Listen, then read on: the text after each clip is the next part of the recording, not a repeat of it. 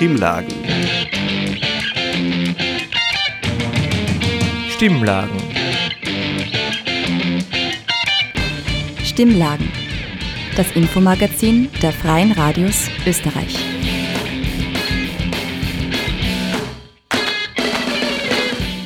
Willkommen bei den Stimmlagen. Die heutige Sendung gestaltete Andi, der alternative Nachrichtendienst von Orange 94.0. Mein Name ist Margit Wolfsberger und wir haben heute folgende Themen. Antisemitismus und antimuslimischer Rassismus in Österreich, eine Kurznachricht zur Glyphosat-Zulassung durch die EU-Kommission, Otto Mauer-Preis an Belinda Kasem-Kaminski verliehen, ein Bericht vom Trans Day of Remembrance und der Inklusionsmarsch für die Umsetzung der UN-Behindertenrechtskonvention. Getötet und gestorben wird zweieinhalbtausend Kilometer von Wien entfernt. Auswirkungen sind aber auch hier zu spüren. Seit den Anschlägen vom 7. Oktober und der darauf folgenden israelischen Militäroperation in Gaza treten sowohl antisemitische als auch antimuslimische Ressentiments in Österreich verstärkt zutage. Am Zentralfriedhof brannte die jüdische Zeremoniehalle. Immer wieder gibt es Berichte über tätliche Angriffe und antisemitische Parolen. IKG-Präsident Oskar Deutsch sprach von mindestens 165 Vorfällen innerhalb von drei Wochen nach dem 7. Oktober. Am Ende der Gedenkkundgebungen zu den Novemberpogromen etwa wurden die TeilnehmerInnen informiert. Vielen Dank für Ihre Teilnahme. Die Sicherheit hat uns gebeten, Sie darauf hinzuweisen, alle jüdischen Symbole wie Kippot, Huizot oder israelische Fahnen nicht auf ihrem Heimweg sichtbar zu tragen. Die jüdischen Jugendorganisationen wollen sich nicht verstecken. Diskutiert wurde die Gefährdungslage trotzdem. Juden und Jüdinnen in Europa erleben eine neue Welle des Antisemitismus. Auch wir, die Jugend, müssen uns einer neuen Realität stellen. Wir werden darauf hingewiesen, vorsichtig zu sein, keine jüdischen Symbole nach außen zu zeigen, in der Öffentlichkeit nicht laut Hebräisch zu sprechen. Aber wisst ihr was? Die beste Antwort auf Antisemitismus ist aktives jüdisches Leben. Und genau das werden wir auch weiterhin ausleben. Wir haben nicht vor uns einschüchtern zu lassen, zu verstummen oder gar zu verstecken. In den vergangenen Wochen gab es oft die Debatte, ob die Mesosot abgenommen werden sollen oder nicht. Viele Menschen fühlten sich unsicher. Dabei soll eine Mesosar, welche die schützende Hand Gottes über unser Zuhause darstellt, genau das Gegenteil bewirken. Wir verstecken uns nicht und wir nehmen unsere Mesosot nicht ab, ganz im Gegenteil. Gleichzeitig warnt die Dokumentationsstelle Islamfeindlichkeit und antimuslimischer Rassismus vor einem besorgniserregenden Anstieg der Meldungen, alleine seit Oktober mehr als im gesamten Jahr zuvor. Ein grundlegendes Problem liege in der Art, wie in der österreichischen Öffentlichkeit mit und über Muslime gesprochen wird, meint Ümü Selime Türe, stellvertretende Geschäftsführerin der Dokumentationsstelle. Es gibt ein Bild von Musliminnen und dieses Bild ist leider, muss ich jetzt dieses Framing wiedergeben, wie, dass sie gewalttätig sein, dass sie gefährlich sein, dass sie kriminell sein, dass sie inhärent eben keine friedvollen Menschen sein. Und die Musliminnen müssen sich in erster Linie beweisen, dass sie friedvolle Menschen sind, dass sie für Frieden stehen, dass sie nicht gewalttätig sind. Und genau diese Ausgangslage ermöglicht uns keine Diskussion auf Augenhöhe, weil es wird davon ausgegangen, es wird davon ausgegangen, dass das eben nicht so ist. Das bedeutet, dass wir die Betroffenen, die zum Beispiel antimuslimischen Rassismus im Alltag erleben, dass sie nicht über ihr Leid reden können, bevor sie sich irgendwie beweisen müssen, dass sie auch Menschen sind. Das, das sind ja diese ähnlichen Debatten wie, die Museen müssen sich zuerst mal integrieren, damit wir gemeinsam überhaupt reden können. Sie müssen zuerst einmal Deutsch reden. Sie müssen Studium abschließen. Also sie müssen so viel leisten, dass das überhaupt eine Diskussion auf Augenhöhe stattfinden kann. Und das ist ja das Problem, dass diese Erwartungshaltung immer da ist, dass man so viel erst machen muss, damit Musliminnen zuerst über ihre eigenen Probleme reden können. Auch Vorurteile oder Feindschaft gegenüber Jüdinnen und Juden wird Musliminnen häufig vorgeworfen. Gerade das kann im Kampf gegen Antisemitismus aber hinderlich sein, meint Ümüselime Thüre. Die alleinige Schuld bei einer einzelnen Gruppe zu suchen, lenke von gesamtgesellschaftlicher Verantwortung ab. Und das sehen wir auch generell bei sehr vielen politischen Diskussionen. Das, was wir als Problem erachten in unserer Gesellschaft, wird abgewälzt an die marginalisierten Communities. Wenn es um Antisemitismus geht, dann denken wir, dass wir als Gesellschaft das schon überwunden haben, aber wären da die Musliminnen nicht, dann hätten wir Antisemitismus in Österreich gar nicht. Wir wälzen die Probleme auf die marginalisierten Communities ab und nehmen keine Verantwortung an. Und das bedeutet, dass wir Verantwortung übernehmen müssen. Wenn wir ein Problem in der Gesellschaft haben, müssen wir dem Problem, Problem angehen und schauen, okay, wie können wir dafür sorgen, dass wir jede Form von menschenfeindlicher Diskriminierung gemeinsam bekämpfen können, anstatt zu sagen, das ist nicht unser Problem, das Patriarchat ist nicht unser Problem, Genozide sind nicht unser Problem, das sind alles importierte Probleme. Und wenn wir diese Personengruppe nicht in Österreich hätten, hätten wir all diese Probleme nicht. Das ist einfach eine, ein, ein, ein sehr einfacher Zugang zu den Problemen. Natürlich beobachten wir auch in den ähm, Kommentaren und den Ereignissen, die passieren, dass antimuslimisch-rassistische Aussagen getätigt und geschrieben werden, auch im gleichen Atemzug Antisemitismus reproduziert wird. Das ist ja das mal gefährlicher, deshalb sagen wir auch als Druckstelle, dass wir gegen jede Form von Rassismus äh, sind. Ein wichtiger Schritt wäre schon, darüber zu sprechen. Politische EntscheidungsträgerInnen sollen antimuslimischen Rassismus benennen und als Problem diskutieren meint die stellvertretende Leiterin der Doku-Stelle.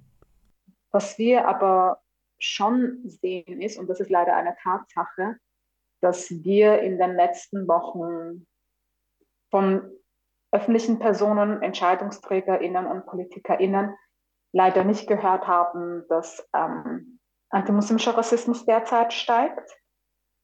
Und das kommt bei den Menschen an. Also bei den Menschen, die antimuslimischen Rassismus erleben, Sie sagen, okay, Schmerzen können nebeneinander existieren. Ein Schmerz schließt den anderen Schmerz nicht aus. Wir müssen, glaube ich, auch lernen als Gesellschaft, auch damit umzugehen. Wenn ich Leid habe, negiert mein Leid das Leid des anderen nicht. Und da ist es wirklich wichtig, dass äh, öffentliche Personen, besonders politische EntscheidungsträgerInnen, für Zusammenhalt sorgen müssen, weil sie haben in der Hinsicht viel Handlungs- Möglichkeit. Und dafür sollten sie sorgen, dass wir eine Gesellschaft haben, die zusammenhält. Bis dahin dürfte es aber noch ein weiter Weg sein. Noch sind sowohl Antisemitismus als auch antimuslimischer Rassismus in Österreich weit verbreitet. Dieser Beitrag wurde gestaltet von Stefan Resch.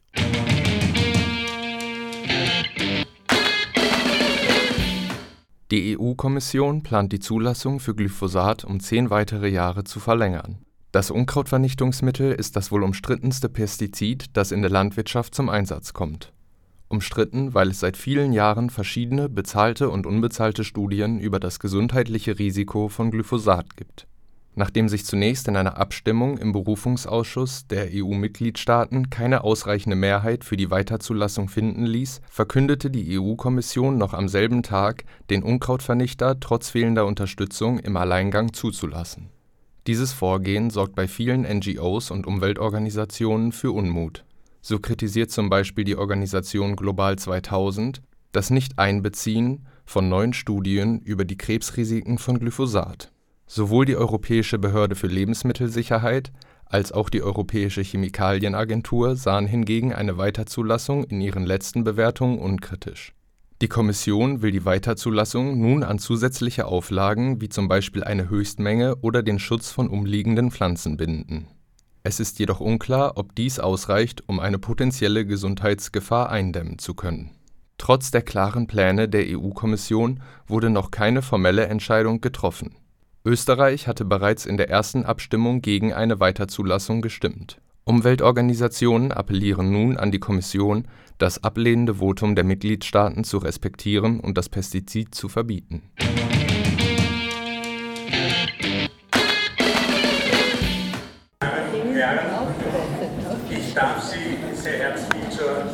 Preisverleihung des Monsignore Otto Mauer Preises 2023 begrüßen. Am 23. November 2023 wurde der 43. Otto Mauer Preis an Belinda Kasim Kaminski verliehen. Der Otto Mauer Preis wird für bildende Kunst aller Art vergeben, von Malerei, Grafik, Skulptur über Objekte und Installationen bis hin zu neuen Medien. Die PreisträgerInnen dürfen sich über 11.000 Euro sowie eine Ausstellung im Jesuitenfoyer und umfangreiche Pressearbeit freuen. Herr Otto Mauer, römisch-katholischer Priester sowie Kunstsammler, förderte seinerzeit junge zeitgenössische KünstlerInnen. 1981, einige Jahre nach seinem Tod, wurde der Otto-Mauer-Preis gestiftet, um dieses Anliegen weiter zu verfolgen. Das Preisgeld stammt aus dem Otto-Mauer-Fonds, einer 1980 im Rahmen der Erzdiözese Wien eingerichteten Stiftung. Belinda Kasim Kaminski setzt sich durch ihre Kunst intensiv mit den Themen Kolonialisierung, Sklaverei, Rassismus und Diskriminierung auseinander. Neben ihrer Kunst ist sie auch als Autorin und Wissenschaftlerin tätig. Um die Kunstinformationsplattform ESEL zu zitieren, Belinda Kasim Kaminski setzt sich als Künstlerin und Theoretikerin auf inhaltlich wie formal überzeugende Weise kritisch engagiert mit Fragen der kolonialen Vergangenheit und deren rassistischen Aspekten auseinander. Besonders überzeugte die Jury, dass Belinda Kasim Kaminski relevanten gesellschaftlichen Fragestellungen einen unverkennbaren und ästhetisch präzisen Ausdruck verleiht. Wir waren bei der Preisverleihung vor Ort. Am kommenden Montag wird in Salzburg der Kardinal König Kunstpreis verliehen. Und der hat die Besonderheit, dass auf der Einladung fünf potenzielle Preisträgerinnen, Preisträger stehen und alle sind ganz aufgeregt, wer wird es werden. Äh, in Wien ist man da gelassener, so viel Aufregung zahlt sich nicht aus.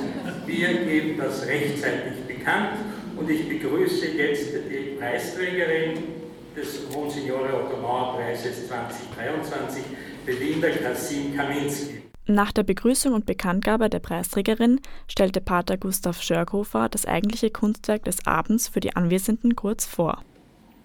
Ich stelle nun kurz Belinda Kasim Kaminski vor, das heißt eigentlich die Kunst. Die Arbeiten von Belinda Kasim Kaminski, das sind Texte, Filme, Installationen, Fotos und Performances lenken die Aufmerksamkeit von Betrachterinnen und Betrachtern auf das Leben und Leiden schwarzer Personen. Das geschieht jedoch nicht in der Form von Dokumentation gewesenen Unrechts und erlittener Gewalt. Hier wird nicht angeklagt, hier wird ein Weg ins Offene gesucht und frei vom Zwang des Vergangenen die Möglichkeit von Zukunft zu erschließen. Das macht das Kreative und das künstlerisch Bedeutsame der Arbeiten von Peter Kaminski aus. Wie das geschieht, das lässt sich mit einigen Begriffen annähernd beschreiben. Die Begriffe sind Fürsorge, Stille, Atmen, Körper, Heimsuchung.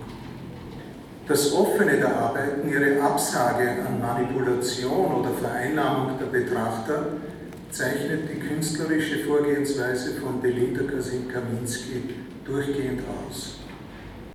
Schließlich kam auch Kasim Kaminski selbst zu Wort und bedankte sich für die Kürung zur Gewinnerin der 43. Preisverleihung. Also ich werde nicht lang sprechen, I will not uh, speak too long. Um, aber ich möchte mich sehr herzlich bedanken. Vielen Dank bei der Jury, ähm, vielen Dank beim Fonds, allen Sprecherinnen des heutigen Abends. Um, thank you very much to the jury, um, all speakers of this evening, to the Ottomauer Fonds. Um, I'm quite overwhelmed. Ich bin etwas überwältigt. Das ist auch nicht der Raum, in dem ich üblicherweise bin. This is not my usual habitat. Um, yeah, it's um, Maybe I can just say that this has been a long time coming, not only for me, but I want to say that I hope that this opens the path to both ways, um, to a past so that people think about the people that were here before me, who paved the way and made it possible that I'm here and also for the future generations. Um, ich glaube, ich brauche das jetzt nicht übersetzen, ich glaube, ich verstanden. So, um, once again, thank you very much. Vielen Dank und schönen Abend.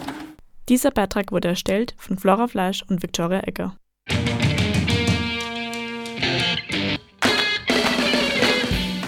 Jedes Jahr am 20. November wird weltweit der Trans Day of Remembrance begangen, um an die Leben von Transgender-Personen zu erinnern, die aufgrund von transphober Gewalt ums Leben gekommen sind. Der Transgender-Gedenktag wurde erstmals 1999 in den USA ins Leben gerufen, um an den Mord an Rita Hester zu erinnern, einer Transgender-Frau.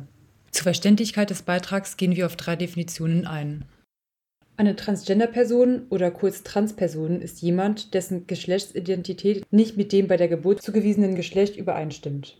Geschlechtsidentität bezieht sich auf das innere, persönliche Wissen darüber, ob man sich als männlich, weiblich oder in einigen Fällen als eine andere Geschlechtsidentität identifiziert.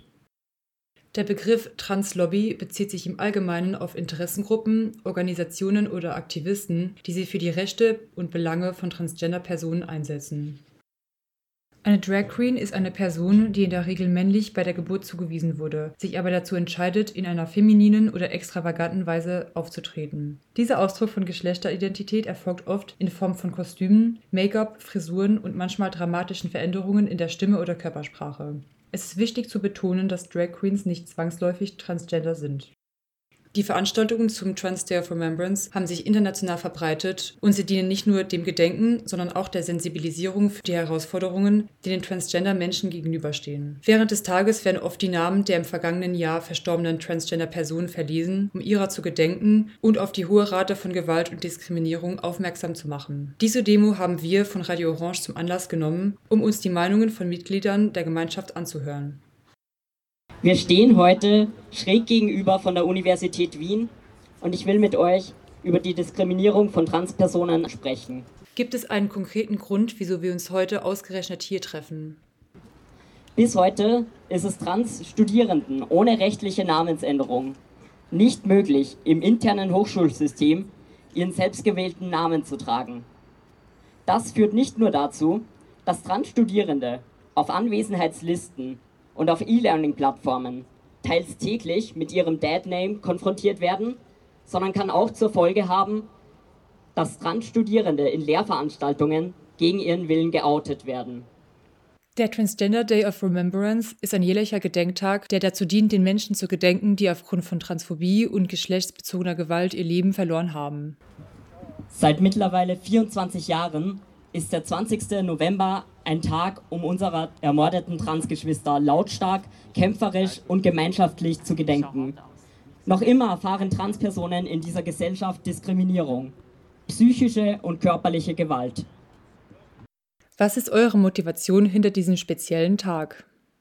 Wenn wir weiter für eine andere Welt kämpfen, lieben und arbeiten. Eine Welt ohne Gewalt und Diskriminierung. Was ist für dich außerhalb von Österreich eine besonders erschreckende Entwicklung? Trans Healthcare wird eingeschränkt. Das ist ein elementarer Bestandteil der Gesundheitsversorgung für uns und das ist nur die Spitze von absolut disgusting Anti-Trans-Bills in Amerika. Was stört dich an der aktuellen österreichischen Politik in Bezug auf Transpersonen am meisten? Überall werden wir zum neuen Lieblingsfeindbild der Rechtsextremen. Die FPÖ spricht in Wien von Transgender-Lobby, von hasserfüllten Transpersonen und vermischt das alles noch mit Drag Queens, die angeblich Kinder indoktrinieren. Aber das alles schreit irgendwie nur vor Angst. Sie haben Angst vor uns, weil sie wissen genau, wir sind stärker. Weil wir. Weil wir sind eine Community und wir halten zusammen und wir kämpfen zusammen für unsere Rechte. Wir werden gezielt angegriffen von rechtsextremen Parteien ähm, und im Jahr 2023 darf es einfach nicht sein, dass Transpersonen, dass Menschen Angst haben müssen, auf die Straße zu gehen und zu zeigen, wer sie sind, in welchem Geschlecht sie leben oder wen sie lieben. Das darf einfach im Jahr 2023 keinen Platz mehr haben. Deswegen ist es umso wichtiger, dass wir heute auch mit starken politischen Forderungen auftreten und wir brauchen den vollen Schutz für die Community. Und deswegen fordern wir den Innenminister Kahner auf, endlich zu handeln und uns nicht zu ignorieren und endlich einen nationalen Aktionsplan gegen LGBTQ-Plus-Feindlichkeit und insbesondere Transfeindlichkeit vorzulegen. Wie wichtig ist der Zusammenhalt der Gesellschaft in Bezug auf den Trans Day of Remembrance? Es zeigt sich wieder einmal, wenn die Politik uns alle nämlich ignoriert, wie wichtig es ist, dass die Zivilgesellschaft aufsteht und eben mit dieser Demo ein wirklich starkes Zeichen der Zivilgesellschaft zeigt. Welchen Menschen gedenkt ihr heute ganz besonders? Wir gedenken heute allen Opfern von transfeindlicher Gewalt, vor allem auch von physischer Gewalt, aber es wird uns auch sehr viel psychische Gewalt angetan. In welchen Aspekten sind andere Länder im Vergleich zu Österreich bereits fortschrittlicher? Ganz insbesondere mit einem unleidigen Thema, nämlich den Konversionstherapien, den sogenannten Umpolungstherapien, die uns versuchen normal zu machen, angepasst zu machen, die aber zu unsäglichem Leid führen. Und deswegen setzen wir auch heute bitte ein ganz, ganz starkes Zeichen, dass endlich Konversionstherapien für alle in der Community endlich verboten werden. In diesem Sinne gedenken wir heute allen Opfern, aber setzen wir geschlossen als Community ein ganz, ganz starkes Zeichen, damit die Politik uns nicht überhören kann. Woraus zieht ihr als Gemeinschaft eure Kraft, immer weiter zu kämpfen? Es sind Menschen dort, die wirklich mit dir solidarisch sein wollen und etwas lernen und vielleicht zu deinen besten Freundinnen werden. Denn nur gemeinsam und mit Zusammenhalt können wir stark sein. Und zum Abschluss, was ist euer Motto? Wenn wir laut sind, werden wir gehört. Dieser Beitrag wurde produziert von Luisa und Joan.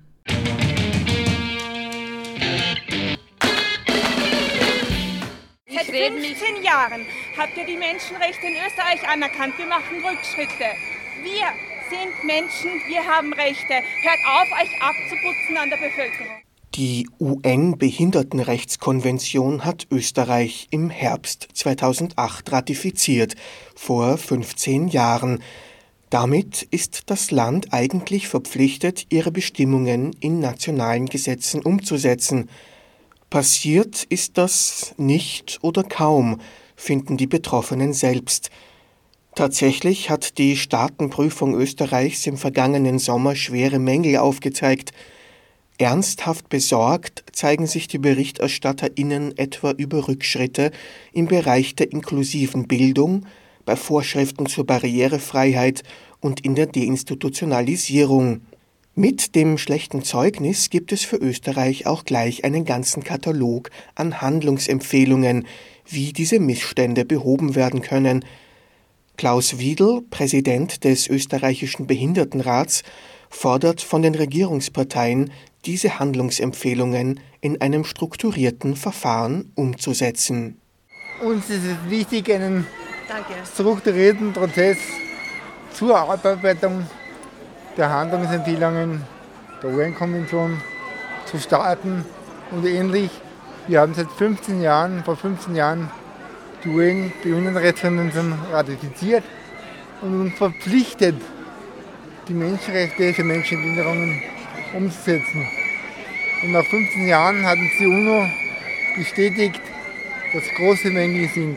Und wir wirklich ersuchen, äh, dass wir jetzt wirklich einen strukturierten Prozess einleiten, um die Handlungsempfehlungen aufzuarbeiten bis zur nächsten Stadtprüfung. Das ist unser Wunsch, deswegen sind wir da. Um den Forderungen Nachdruck zu verleihen, hat der Behindertenrat am 29. November zum Inklusionsmarsch aufgerufen. Mehr als 270 Menschen folgten dem Aufruf und versammelten sich vor den Zentralen der Regierungsparteien in Wien. Bei der ÖVP in der Lichtenfelsgasse traf das Präsidium des Behindertenrates auf Gudrun Kugler, die Menschenrechtssprecherin der Partei. Ich bin Menschenrechtssprecherin für die Volkspartei wir haben auch eine Behindertensprecherin, die Kira Grünberg. Sie kennen sie hoffentlich. Sie wäre heute gerne da. Für sie ist das Reisen auch nicht ganz einfach. Sie grüßt und ich soll die Anliegen ihr weitergeben, was ich sehr gerne mache. Wenn wir uns in Ruhe zusammensetzen, soll die Frau Grünberg mit dabei sein. Es ist in den letzten Jahren auch schon viel Gutes passiert, aber wir sind noch lange nicht dort, wo wir sein wollen. In diesem Sinn bleiben Sie dran. Ich mache, mache es auch. Die Frau Kira Grünberg macht es auch. Und es ist wichtig, dass wir im engen Austausch sind und bleiben, damit Schritt für Schritt was weitergeht. Ich danke euch allen, herzlich willkommen und hoffentlich auf bald wieder. Für Klaus Wiedel reicht das Eingeständnis der Versäumnisse nicht. Er fordert einen Prozess zur Umsetzung, in den die Betroffenen eingebunden werden. Erwarten uns wirklich jetzt äh, äh nach 15 Jahren, dass wir wirklich, es steht ja auch einiges im Regierungsprogramm, Lohn- und Soldatengeld und viele andere Dinge. Ja. Und ähm, wir müssen einfach jetzt nach 15 Jahren die Menschenrechte, zu denen sich Österreich bekannt und verpflichtet hat, endlich einen Prozess starten, um in Gang zu bringen. Wenn etwas im Regierungsprogramm steht, dann heißt das noch lange nicht, dass es auch passiert. In Österreich bleibt etwa vieles am Föderalismus hängen. Die Rechte von Menschen mit Behinderung ziehen sich durch alle Bereiche des Lebens und der Politik und fallen damit auch teilweise in die Zuständigkeit der Bundesländer. Laut Länderprüfung ein Problem. Zitat Der Ausschuss stellt mit großer Sorge fest, dass die Landesregierungen dem Übereinkommen kaum Beachtung schenken. Bewusstsein dafür, dass in den vergangenen 15 Jahren von der Politik zu wenig getan wurde, zeigte beim Inklusionsmarsch auch Bedrana Ribo, Nationalratsabgeordnete der Grünen. Mit ihr sprachen die VertreterInnen der Menschen mit Behinderung vor dem Grünen Club in der Löwelstraße. Natürlich, ich möchte einfach nur Danke sagen und verstehe alle, die heute hier stehen. Und ich finde es super, dass sie heute hier stehen, weil, wie gesagt, Politik ist zum Teil säumig. Das nehme ich auch äh, so wahr. Ich weiß, dass es bei vielen Parteien, und ich nehme meine Partei auch nicht hier äh, vorweg, dass das Thema Inklusion nicht äh, in der Prioritätenliste ganz oben steht. Wir äh, kämpfen für alle möglichen Verbesserungen. Äh, es braucht die Politik, aber es braucht unbedingt, unbedingt die Zivilgesellschaft, den Druck von den Stakeholderinnen, von den Betroffenen, damit wir den auch spüren wir müssen den spüren, sage ich ganz ehrlich, weil nur ihr könnt den Druck, wie sagen wir da, nur ihr könnt den Druck schaffen, damit wir auch ins Tun kommen. Beim Inklusionsmarsch war der Druck der Zivilgesellschaft jedenfalls spürbar und die Wut der TeilnehmerInnen an der Kundgebung über die fehlenden Fortschritte im Bereich der Menschenrechte von Menschen mit Behinderung. Ich habe seit ähm, gut zweieinhalb zweieinhalb Jahren bin ich ein Mensch mit Behinderungen und was ich in dieser kurzen Zeit erlebt habe, hat mich aus die Socken gehoben. Ich habe mir gedacht, ich sehe nicht recht, also und, und höre nicht recht und lese nicht recht zum Teil. Und das finde ich irrsinnig traurig und ich hoffe, dass ich äh, dass irgendwann die Kinder von, von unseren Freunden solche Erfahrungen, wenn sie betroffen sind von Behinderungen, nicht machen müssen. Nationalratsabgeordnete Ribo und Behindertenratpräsident Wiedel sind sich jedenfalls einig, dass ein Prozess mit Beteiligung der Betroffenen gefunden werden muss. Im Inklusionsbereich ist das das Credo, nicht über die Menschen äh, entscheiden, weil ich glaube, äh, die äh, Community weiß sehr genau, wovon ich spreche. Es wird sehr viel über eure Köpfe hinweg entschieden und das ist nicht Inklusion. Aus dem Grund erwarten wir uns jetzt einen gemeinsamen Prozess zur strukturierten Aufarbeitung unserer Behandlungsempfehlungen, damit man die auf, auf zur nächsten Staatenprüfung. Genau. Wie dieser Prozess aussehen könnte, das ist noch nicht klar. Dazu will der Behindertenrat noch vor Weihnachten weitere Gespräche mit der Politik suchen. Dieser Beitrag wurde gestaltet von Stefan Resch.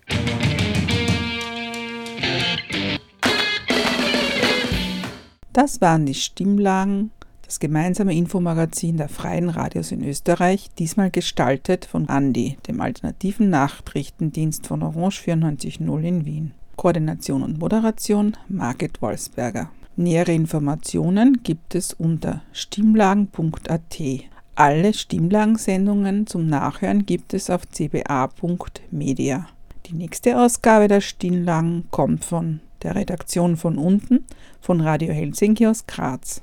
Danke heute fürs Zuhören.